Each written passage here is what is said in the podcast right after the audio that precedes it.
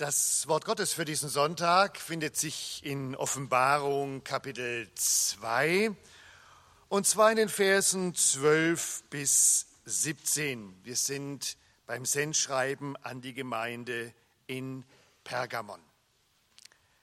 Dort heißt es, und dem Engel der Gemeinde in Pergamon schreibe, das sagt, der da hat das scharfe, zweischneidige Schwert.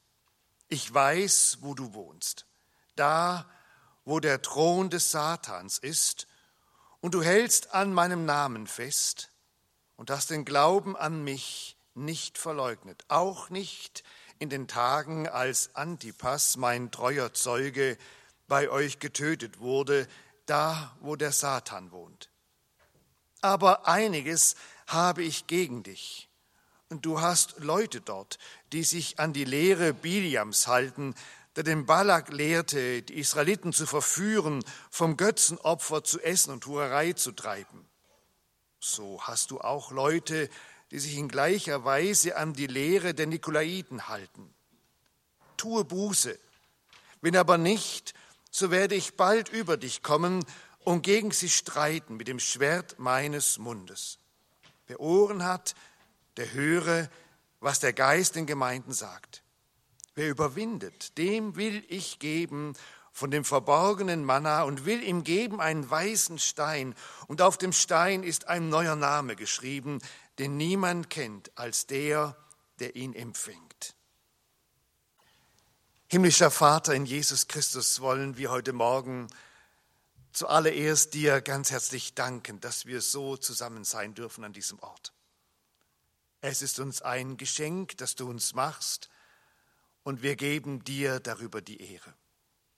Wir bitten dich um deinen umfassenden Segen für diesen Sonntag, für Jung und Alt. Wir danken dir für die Musical-Freizeit diesen Tag in diesem Haus stattfinden konnte. Und wir danken dir, dass wir daran teilhaben durften und dürfen. Gestern Abend nach dem Gottesdienst herzlichen Dank. Wir kommen zu dir und bitten dich, für diese vielen Kinder und für ihre ganzen Familien um deinen Segen. Tu ihnen wohl. Komm du mit deiner Liebe, deiner Macht, deiner Weisheit in ihre Lebensfelder hinein.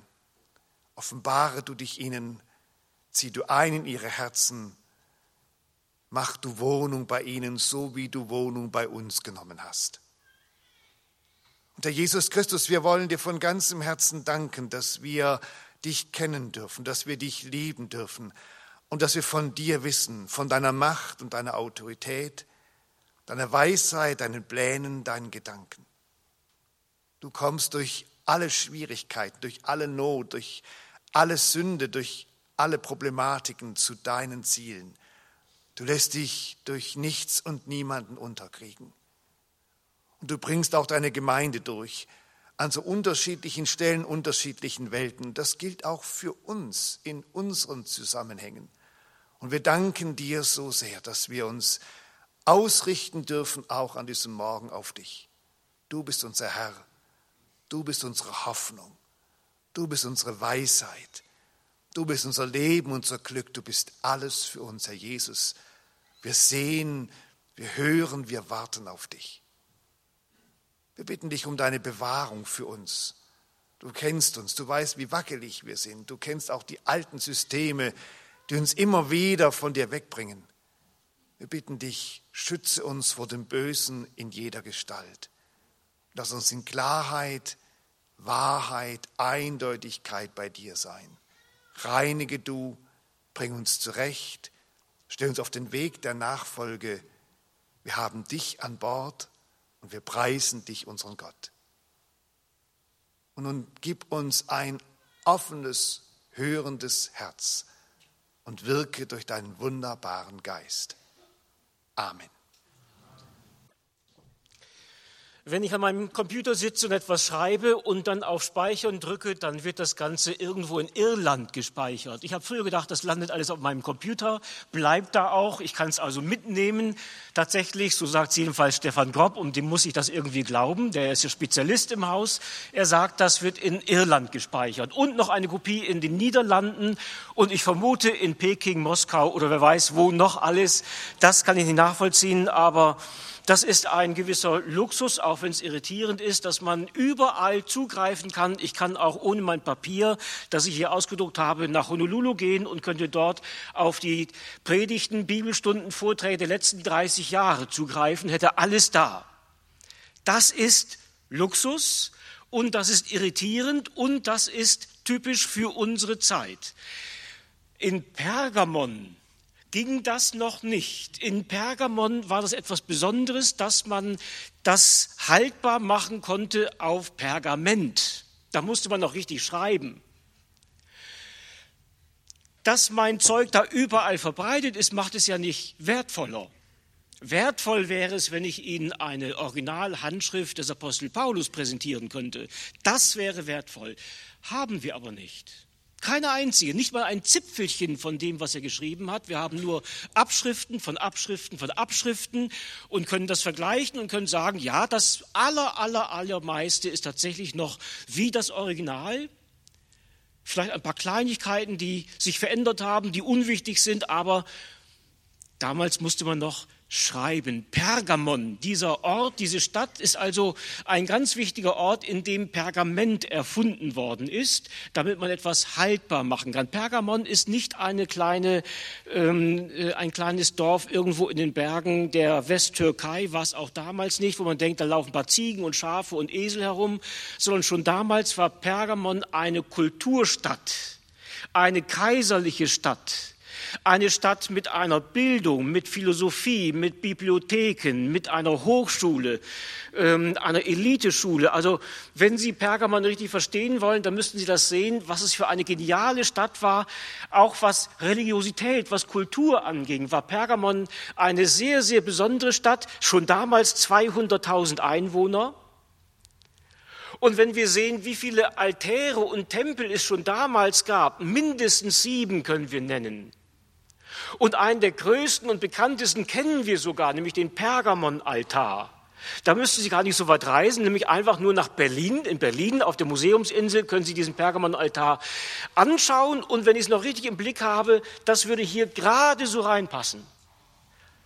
Dann noch ein paar Etagen höher, alles aus Marmor geschlagen, wenn ich das richtig verstehe und genial gemacht. Also Sie müssen noch ein bisschen warten, bis 2025 wird das gerade renoviert, aber dann könnten Sie es wieder ansehen und Sie würden einen Eindruck davon bekommen, was Pergamon für eine Stadt war. Und dieser Altar des Pergamon war nur einer von sieben oder acht oder von mehreren. Da gab es den Tempel des Zeus, der, der Athene, des Demeter oder der Demeter, ich weiß gar nicht genau, der Hera, Dionysos, Asklepios, Trajan. Also eine ganze Reihe von ganz großen Gebäuden, die vermutlich alle genauso imponierend waren wie dieser Pergamon-Altar. Und alle diese Gestalten, alle diese Götter, alle diese Größen wurden hoch verehrt und angebetet, einschließlich dem Kaiser in Rom. Das war Pergamon. Und das war die Kultur dieser Stadt. Kultur heißt, das ist alles völlig normal. Also alles, was in Pergamon geschieht oder geschah, war völlig normal. Und das müssen wir verstehen, was normal eigentlich bedeutet. Normal heißt Kultur. Normal ist, wenn Sie zu einem Arbeitskollegen sagen, jetzt spreche ich mal die Männer unter uns an, wollen wir heute Abend mal zusammen Bier trinken gehen.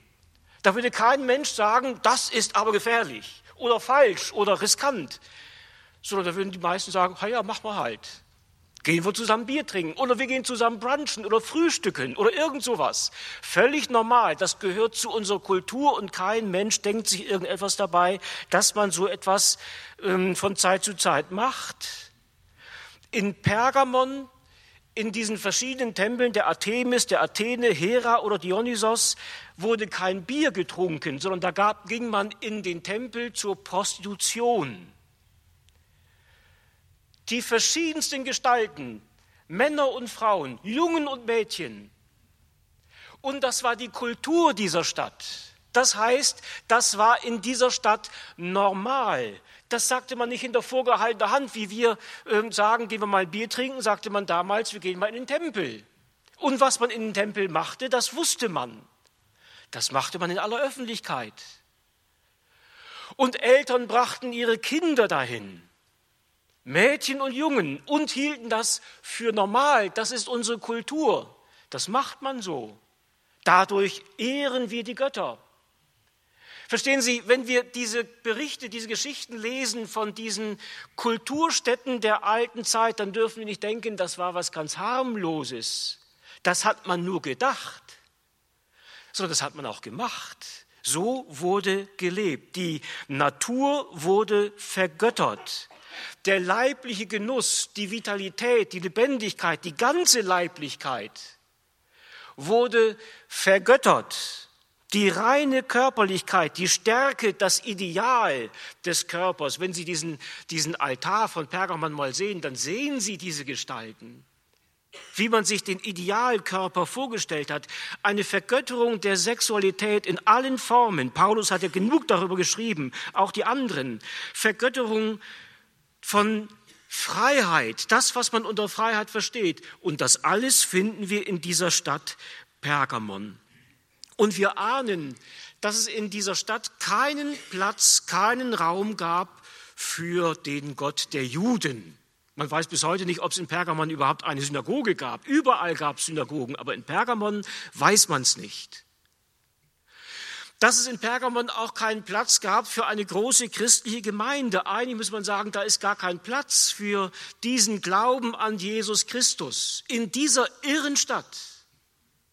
Und trotzdem gab es sie. Trotzdem gab es eine Gemeinde, von der wir nicht wissen, wie groß oder wie klein sie war, aber es gab sie. Und da heißt es jetzt, ich weiß, wo du wohnst. Das finde ich genial dass er da steht und sagt, du, ich weiß, wo du wohnst, ich weiß, in welch einer verrückten, irren Umgebung du leben musst und glauben musst und deinen Weg gehen musst. Ich weiß, wo du wohnst. Und jetzt kommt diese Formulierung, eine Formulierung, die nicht einmal über Rom gefallen ist.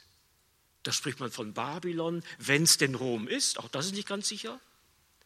Aber von Pergamon heißt es, da wo der Thron des Satans ist. Und wir kriegen einen Eindruck, dass es nicht nur ein bisschen übel war in Pergamon, sondern der Thron des Satans, das wurde von keiner anderen Stadt so gesagt wie von dieser Stadt Pergamon. Wenn wir diesen Pergamon-Altar sehen könnten, dann würden wir die vielen Gesichter und Gestalten sehen. Bis heute kann man sie sehen, jedenfalls soweit sie noch vorhanden und sichtbar sind. Ähm, man könnte sagen, das ist genial gemacht. Also welcher Künstler hat das so hingekriegt? Wir können aber auch sagen, das sind die ganzen Gestalten und Gesichter des Teufels. Das sind keine Teufelsfratzen, sondern das sind die Gestalten, die sich Menschen gemacht haben, die sie verehrt und angebetet haben als ein Symbol für andere Gestalten für die Ideale dieser Welt, für die überzogenen Vorstellungen, wer der Mensch ist oder wer der Mensch sein könnte. Und an jeder Ecke, in jeder Straße, in jeder Kneipe, könnten wir heute sagen, in jeder Schule, in jeder kulturellen Veranstaltung, in jeder privaten Veranstaltung, an jedem primitiven Geburtstag, wenn es denn sowas gab, damals, das weiß ich nicht, saß der Teufel in Form dieser Gestalten mit am Tisch immer gegenwärtig, in allem da. Und das war normal. Da hat keiner gesagt, sitzt da irgendwo der Teufel am Tisch? Sondern sie haben gesagt, das ist normal, so leben wir, das ist unsere Kultur. Und diese Kultur, eine Kultur eines völlig verwirrten Geistes ist völlig normal. Wir können es auch andersherum sagen und sagen, in Pergamon, eine Stadt, in der es eine völlige Abwesenheit von Wahrheit gab. Eine völlige Abwesenheit von Wahrheit, außer in dieser kleinen christlichen Gemeinde. Ich wollte Ihnen das eigentlich gar nicht so ausmalen mit dieser Kultur in Perga. Ich finde es ja äh, eigentlich unbeschreiblich. Selbst das, was ich gesagt habe, ist ja viel zu, viel zu schwach ausgedrückt. Es war ja noch viel, viel tragischer und dramatischer und schlimmer, als ich es beschrieben habe. Aber dass man das nachvollziehen muss, wie das kulturelle Leben, die kulturelle Normalität in dieser Stadt war und diese kulturelle Normalität immer auch in die Gemeinde hineingreift. Warum ist das so wichtig? Weil auch unsere kulturelle Normalität immer da ist und immer in die Gemeinde hineingreift und die Gemeinde vergiftet. Kultur ist toxisch. Dann können Sie sich jetzt mal nicht darüber aufregen, dass ich das so sage und manche werden nachher wieder fragen, sind Sie kulturfeindlich oder kunstfeindlich oder haben Sie was gegen Kino und Filme? Nein, habe ich nicht. Die Frage ist nur, wie funktioniert Kultur? Bei Kultur geht es nicht nur um Kultur. Also die Kultur ist gar nicht das Problem an der Kultur, sondern die Frage, woher kommt die Kultur und vor allem, wohin geht die Kultur? Wohin führt uns die Kultur? Denn wir verstehen unter Kultur immer etwas Fortschrittliches. Das ist typisch für Kultur. Kultur sagt immer Fortschritt, neue Erkenntnis, geistige neue Wahrheiten, neue Erkenntnisse, geistiges Wachstum, wissenschaftliche, gesicherte Erkenntnis, das alles ist Kultur. Und Kunst gehört dazu. Der ganze Betrieb, den wir da sehen, ist alles Kultur und wir verstehen immer einen Fortschritt darunter, meinen immer Kultur sei irgendwie hochintelligent, intellektuell, hochgeistig, hochwissenschaftlich. Tatsächlich ist Kultur immer der religiöse Unterbau des Normalen. Immer. Egal in welcher Kultur Sie leben. Kultur ist immer der religiöse Unterbau des Normalen. Was man so glaubt, was man so denkt. Und zwar immer in einer bestimmten Zeit. Deswegen wird Kultur in der Regel auch nicht kritisiert. Deswegen ärgert es auch manche, wenn ich so über die Kultur schimpfe, ähm, weil jeder denkt, Kultur ist doch das, was wir in der Höhe unserer Zeit haben und erleben und worin wir auch tatsächlich leben. Das ist das Problem der Kultur, das ist das Problem mit dem Balken im Auge, weil wir ein Teil der Kultur sind. Können wir die Kultur nicht sehen, wir können sie erst nachher sehen. Wir können sehen, wie die Kultur früher war oder vielleicht, wie sie einmal sein wird, aber die Kultur, wie sie jetzt ist, die sehen wir nicht. Balken im Auge. Und deswegen sind wir so kritiklos und halten alles für gut. Die Nationalsozialisten fanden ihre Kultur richtig genial. Das war normal und das war intelligent und das war klug. Hinterher ist man schlauer. Das war im Kommunismus nicht anders, im Sozialismus. Das ist bei all den Strömungen, die wir erleben, nicht anders. Wir leben immer in einer bestimmten Kultur und da ist die Frage, in welcher Kultur leben eigentlich wir und welche Kultur existiert um uns herum und welche Kultur greift in unsere Gemeinde, in unser Leben, in unseren Glauben hinein. Und wenn man das kritisiert, dann fliegt es einem um die Ohren, von rechts und von links und aus der Mitte sowieso. Wir kriegen es immer um die Ohren, sobald wir die Kultur unserer Zeit nicht einfach akzeptieren, sondern sie kritisieren. Das Wichtigste an der Kultur, das sage ich noch einmal, ist nicht die Kultur, sondern die Frage, woher kommt sie und wohin führt sie uns. Und zu verstehen, dass die Kultur die Menschen nicht einfach führt, dass auch wir die Kultur nicht definieren, indem wir uns an einen Tisch setzen und darüber nachdenken, sondern dass Kultur immer verführt. Wir werden verführt von der Kultur und der Mensch lässt sich gerne verführen. Er geht gerne mit, weil er immer auf der Höhe der Zeit sein möchte.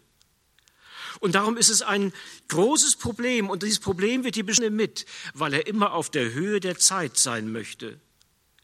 Und darum ist es ein großes Problem und dieses Problem wird hier beschrieben, nämlich ich weiß, wo du wohnst. Da wo der Thron des Satans ist. Und in dieser Umgebung von Pergamon ist das ein riesen, riesengroßes Lob, wenn es heißt, ich weiß, wo du wohnst, du hältst an meinem Namen fest und hast den Glauben an mich nicht verleugnet, auch nicht in den Tagen, als Antipas, mein treuer Zeuge, bei euch getötet wurde, da wo der Satan wohnt. Das ist ein eindeutiges Lob ohne Einschränkung.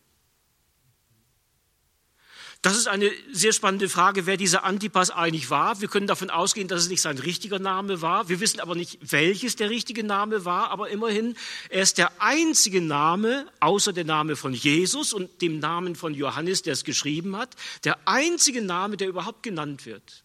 Alles andere ist symbolisch, sind Decknamen, sind Synonyme, sind Pseudonyme. Wir kriegen keinen Namen mit außer diesem einen und dem von Jesus. Und darum, du hast meinen Namen nicht verleugnet. Mein Name wird genannt, mein Name wird verkündigt. Du hältst fest an meinem Namen, auch unter Lebensgefahr hast du meinen Namen nicht verleugnet. Ein unglaubliches Lob für diese Gemeinde in Pergamon. Hältst an meinem Namen fest und hast den Glauben an mich nicht verleugnet. Diese Formulierung richtig zu verstehen, denn es hört sich zunächst an, wenn es dann weiter heißt, aber ich habe gegen dich. Klingt so, als wollte er sagen, du kannst alles gut machen, du kannst alles richtig gemacht haben, du kannst mir treu sein bis in den Tod, aber am Ende finde ich doch was gegen dich. Kennen Sie das? Dieses sonderbare Gefühl, so wie es hier auch klingt, du kannst alles getan haben, was du tun sollst, aber am Ende finde ich doch irgendetwas, was ich an dir auszusetzen habe. Erst das große Lob, das wirklich überschwänglich ist, und dann plötzlich das Gegenteil. Aber ich habe gegen dich. Das müssen wir richtig verstehen. Es geht nicht darum, dass er irgendetwas gegen diese Gemeinde hat, ähm, äh, sondern es bleibt dabei, ich weiß, wo du wohnst, ich weiß, wie, wie bescheuert diese Zeit ist, in der du lebst, wie du da durchkommen musst durch diese Zeit. Ich weiß, wie die tausend Gedanken und Ideen und Geister und Kräfte an dir zerren. Ich weiß auch, wo deine Schwachpunkte sind. Ich weiß das und ich sehe dich. Und auch die nächste Formulierung, tue Buße. Wenn du aber nicht Buße tust, dann werde ich über dich kommen. Das klingt wie eine massive Drohung. Und wir im Deutschen verstehen das ja auch immer als Drohung. Tue Buße, das ist ja was ganz, ganz Negatives. Wir müssten schon granatenmäßig etwas falsch gemacht haben, wenn da einer kommt und sagt, du musst jetzt Buße tun. Aber hinter diesem Begriff der Buße, der Metanoia, steckt ja noch etwas ganz anderes. Nicht nur dieses ganz tief negative, wenn du nicht umkehrst, sondern die Formulierungen sind ja noch ganz anders, nämlich schau hin, sei wach. Sieh dich vor, bedenke, wörtlich müssten wir eigentlich sagen, denke nach. Das wäre die wörtliche Übersetzung von diesem Begriff Metanoia. Denke nach. Geh in dich, könnten wir sagen. Wach auf. Orientiere dich, richte deinen Blick neu aus, setz die Prioritäten noch einmal, kläre, wo du eigentlich hin musst und hin willst. Das ist auch Metanoia. Und nur im Nebengleis heißt es auch, tue Buße, kehr um. Aber vor allem dieses Ausrichten auf das Zentrum, Ausrichten auf die Wahrheit, Festhalten an seinem Namen, auch in den Randbereichen, immer ihn in die Mitte zu stellen. Das war die Frage. Wie kommt diese kleine Gemeinde in Pergamon durch diesen Sumpf hindurch? Das war doch das Ziel. Wie kriegt diese Gemeinde das hin, da hindurchzukommen durch diesen geistig, moralisch und auch ähm, äh, religiösen Sumpf, indem man wach bleibt, indem man sich ausrichtet auf den, der da hat das scharfe, zweischneidige Schwert indem man weiß, wo die Wahrheit ist und dass diese Wahrheit bestehen bleibt, dass diese Wahrheit lebendig ist, dass diese Wahrheit greifbar da ist für uns und wir an ihr festhalten dürfen. Dieses ähm, Bild von dem zweischneidigen Schwert ist ja ein ganz altes Bild. Das kommt ja schon aus dem Alten Testament, Psalm 149. Wunderschöne Formulierung, wenn es heißt, die Heiligen sollen fröhlich sein und preisen und rühmen auf ihren Lagern. Ihr Mund soll Gott erheben. Sie sollen scharfe Schwerter in ihren Händen halten dass sie Vergeltung üben unter den Heiden, Strafe unter den Völkern, ihre Könige zu binden mit Ketten und ihre Edlen mit eisernen Fesseln, dass sie an ihnen vollziehen das Gericht, wie geschrieben ist. Solche Ehre werden alle seine Heiligen haben. Unsere Fantasie geht nicht dahin, was wir alles da anstellen werden in diesem Gericht, sondern dass die Heiligen fröhlich sein sollen und preisen und rühmen auf ihren Lagern mit ihren scharfen Schwertern in ihren Händen. Und daneben noch einmal äh, erwähnt, auch in Hebräer 4, das kennen Sie natürlich alle, in Vers 12, denn das Wort Gottes ist lebendig und kräftig und schärfer als jedes zweischneidige Schwert und dringt durch, bis es scheidet Seele und Geist, auch Mark und Bein, und ist ein Richter der Gedanken und Sinne des Herzens. Und da stehen wir an einem Punkt, wo wir nur sagen können, Herr, das brauche ich. Das brauche ich für mein Leben und das brauchen wir in unserer Gemeinde, das bräuchten wir in unserer Zeit, in dieser Kultur des Normalen. Dass da endlich einer kommt mit diesem zweischneidigen Schwert, der nicht nur einfach dreinschlägt, sondern hier geht es ja um ein, um ein Chirurgenmesser um ein sehr, sehr feines, scharfes Messer, das sehr, sehr genau trennt, nicht einfach nur durchschlägt, sondern der, das sehr genau trennen kann, scheiden kann, bis hinein in Gedanken und Sinne des Herzens, bis es scheidet Seele und Geist und Mark und Bein.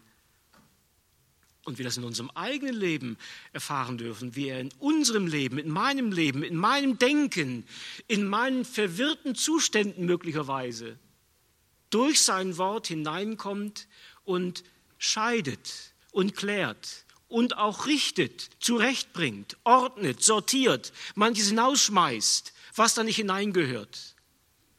Darum geht es bei diesem scharfen, zweischneidigen Schwert.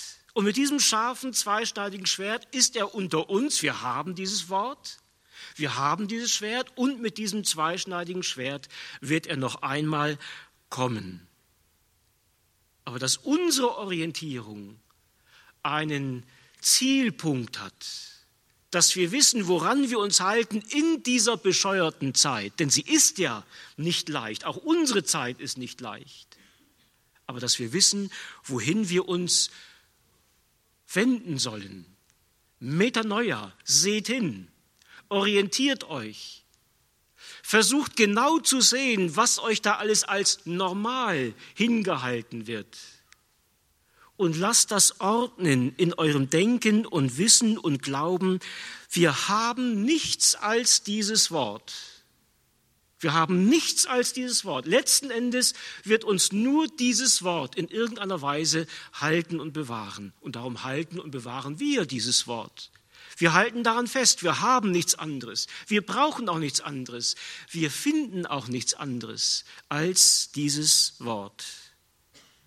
Und wenn wir dieses Wort haben und an den glauben, von dem es spricht, den es bezeugt, wenn wir an ihn glauben, so sagt Jesus selbst, wie die Schrift von mir zeugt, dann haben wir alles.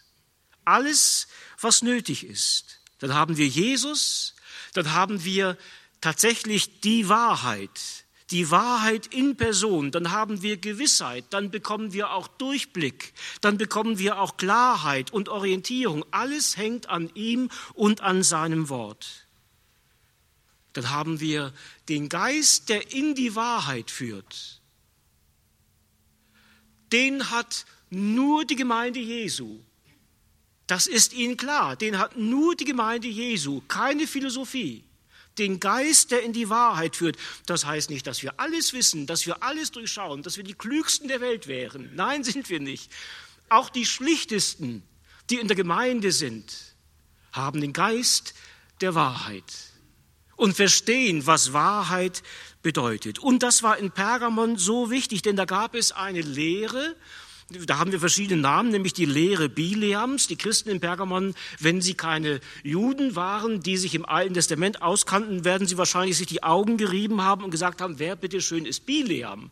Die kennen wir gar nicht. Und wer ist Balak, der ja auch noch erwähnt wird?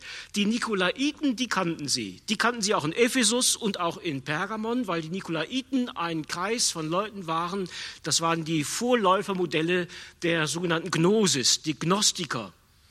Und die Nikolaiten, die hatten ähm, äh, auf den ersten Blick eine Lehre, die sehr interessant war, die irgendwie eine hohe Kultur angezeigt haben.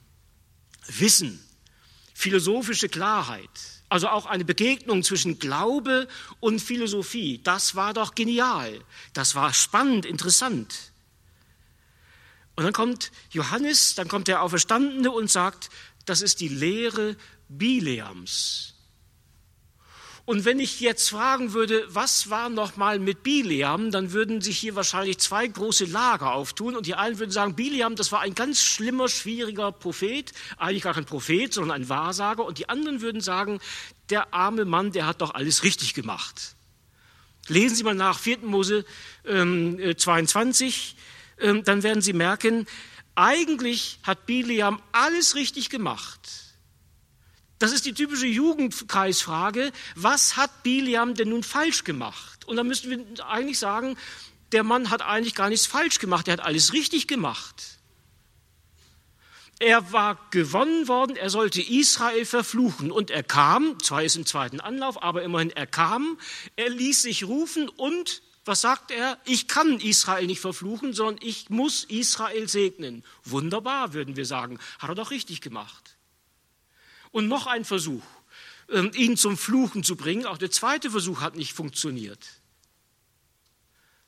Er muss Israel segnen. Ein Wahrsager, ein Nostradamus der alten Zeit, kann man fast sagen. Also kein gläubiger Israelit, sondern irgendeiner, der dafür bekannt war, dass er punktgenau Vorhersagen machen konnte. Und dann geschah das auch. Und er hat Israel nicht verflucht, sondern hat Israel gesegnet.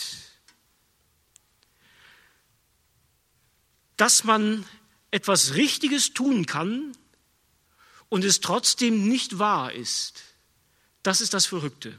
Dass Biliam alles richtig gemacht haben kann und selbst sagen kann, ich habe gar nichts gemacht, was irgendwie gegen die Gebote Gottes verstoßen könnte. Ich habe Israel gesegnet. Und das kann man bis heute nachlesen. Das Problem mit dieser Verwirrung ist, auch wenn man alles richtig macht, auch wenn man sich komplett korrekt verhält, ist das noch keine Wahrheit. Wahrheit haben wir nur dann, wenn die Wahrheit in unserer Mitte ist. Und zwar die Wahrheit in Person. Wenn die Wahrheit in meinem Leben ist, dann ist mein Leben wahr. Ich kann alles richtig machen. Aber wenn die Wahrheit in Person nicht Teil meines Lebens geworden ist, dann ist auch alles Richtige nicht mehr wahr.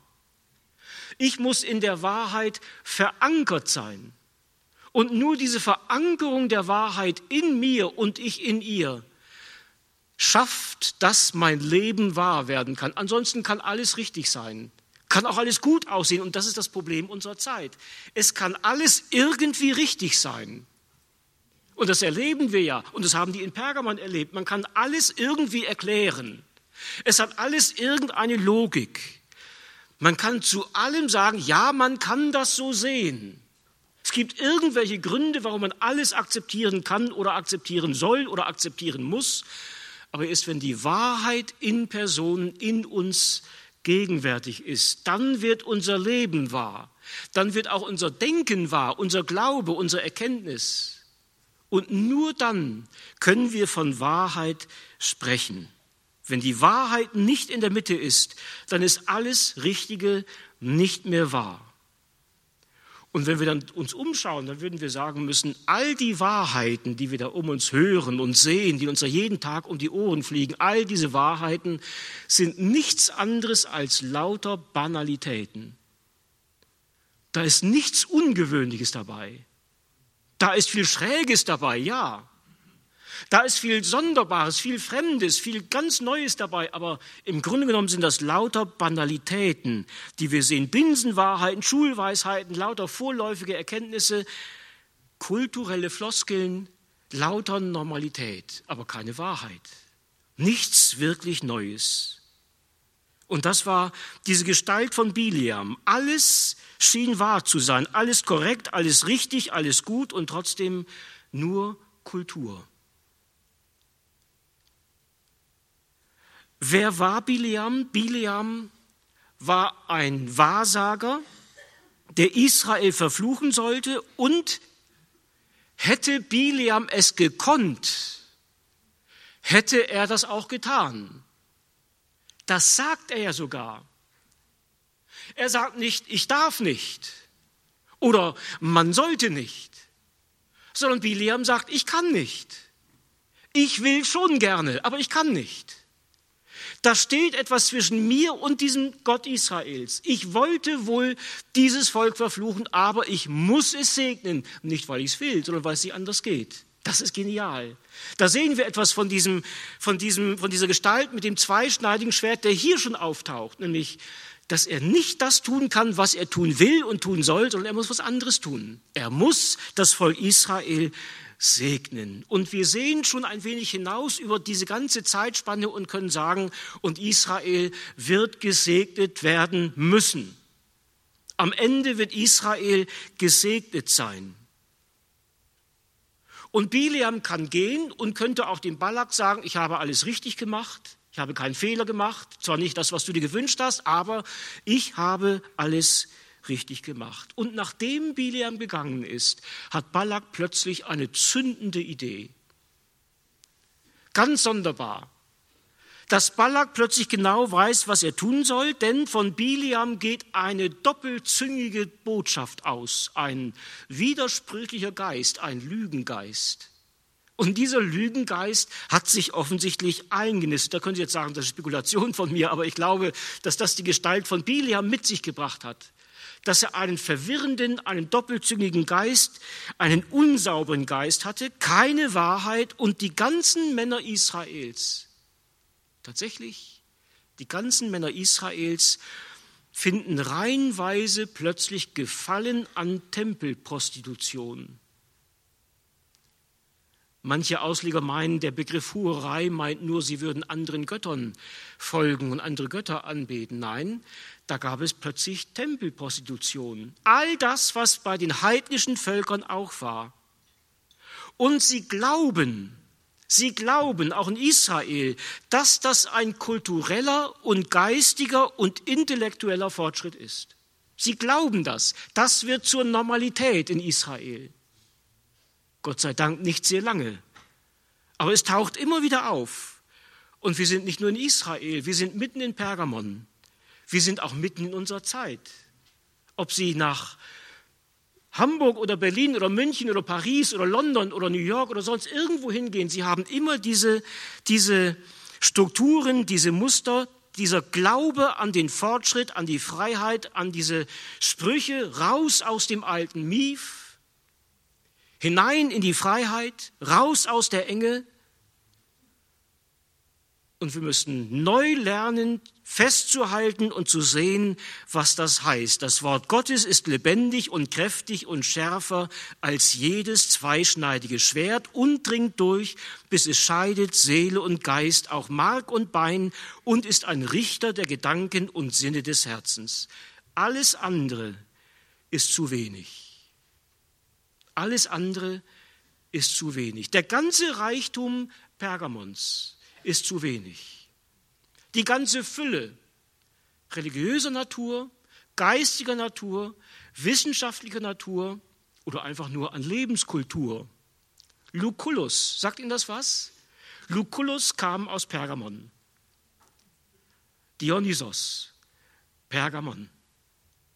Ist alles zu wenig alles zu wenig. Das Manna, das Lebensbrot, das ich euch geben werde. Ich bin das Brot des Lebens und ich bin das Wasser des Lebens.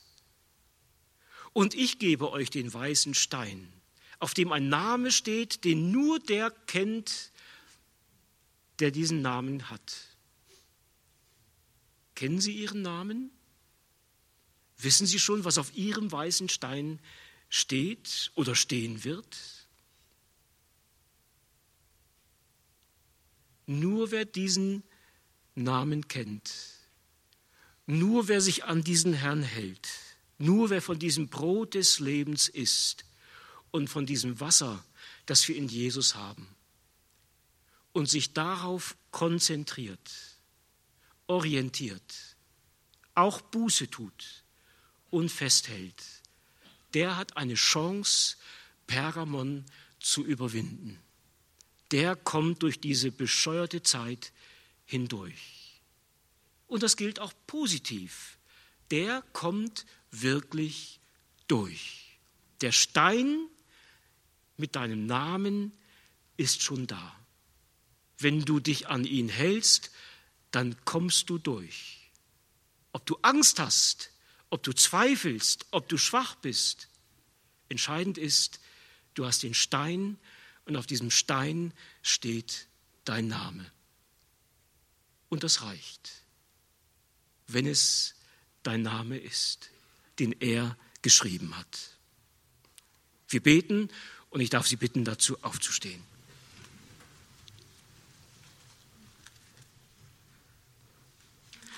Herr Jesus Christus, wir wollen dir dafür ganz herzlich danken, dass wir auch durch unsere Zeit gehen dürfen in dieser Gewissheit, dass du da bist und dass du der Herr bist und dass wir an deiner Hand gehen dürfen.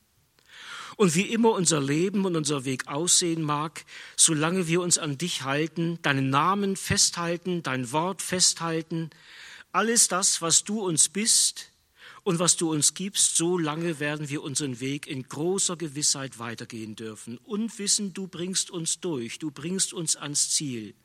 Du schaffst es, uns durch diese irre Zeit zu bringen. In unserer Zeit, in alter Zeit, an den verschiedenen Orten, dieser Welt. Und es gilt für alle, die in diesen Tagen darum ringen, dass du um sie bist, dass du mit ihnen gehst, dass du sie an deiner Hand hältst. Danke, dass wir das wissen dürfen und dass wir an deiner Seite nicht verloren gehen können. Du bist der Erste und der Letzte und an deiner Seite gehen wir mit. Und in deinem Namen beten wir gemeinsam.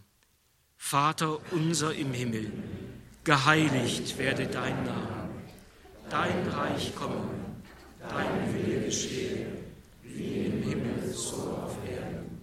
Unser tägliches Brot gib uns heute und vergib uns unsere Schuld, wie auch wir vergeben unseren Schuldigern. Und führe uns nicht in Versuchung, sondern erlöse uns von dem Bösen denn dein ist das Reich und die Kraft und die Herrlichkeit in Ewigkeit. Amen.